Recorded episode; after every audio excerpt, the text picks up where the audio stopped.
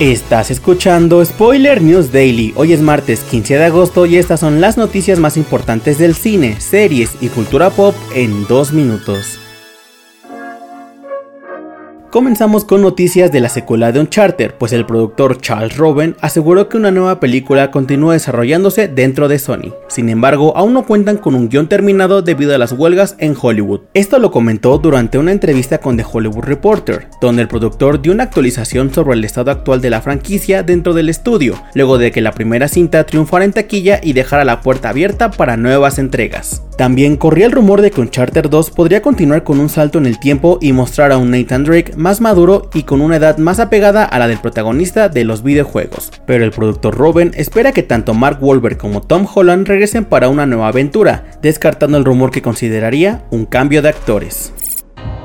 En otras noticias, el actor Hayden Christensen podría aparecer como Anakin Skywalker en la serie de Star Wars Ahsoka. Esta posibilidad aumenta luego de que en el más reciente avance de la serie se insinúa el regreso de Anakin Skywalker al escuchar su voz, hablándole a la protagonista. Asimismo, se ve un fragmento de Anakin en la serie de Obi-Wan Kenobi, donde el actor retomó recientemente su papel. Por el momento, Disney no ha confirmado la presencia del actor en Ahsoka, aunque previamente en The Hollywood Reporter se compartió que sí formaría parte del elenco. La serie de Ahsoka llegará el próximo 23 de agosto a Disney Plus.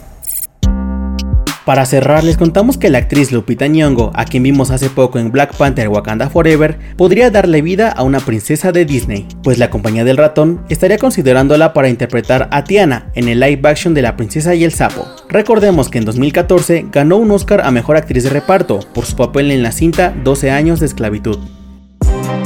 Esto ha sido todo por hoy. Recuerda seguir este podcast donde sea que lo estés escuchando para enterarte de cada nuevo episodio. Yo soy Miguel Estopa y Spoiler News Daily es una producción de Spoiler Time y Posta. Hasta mañana.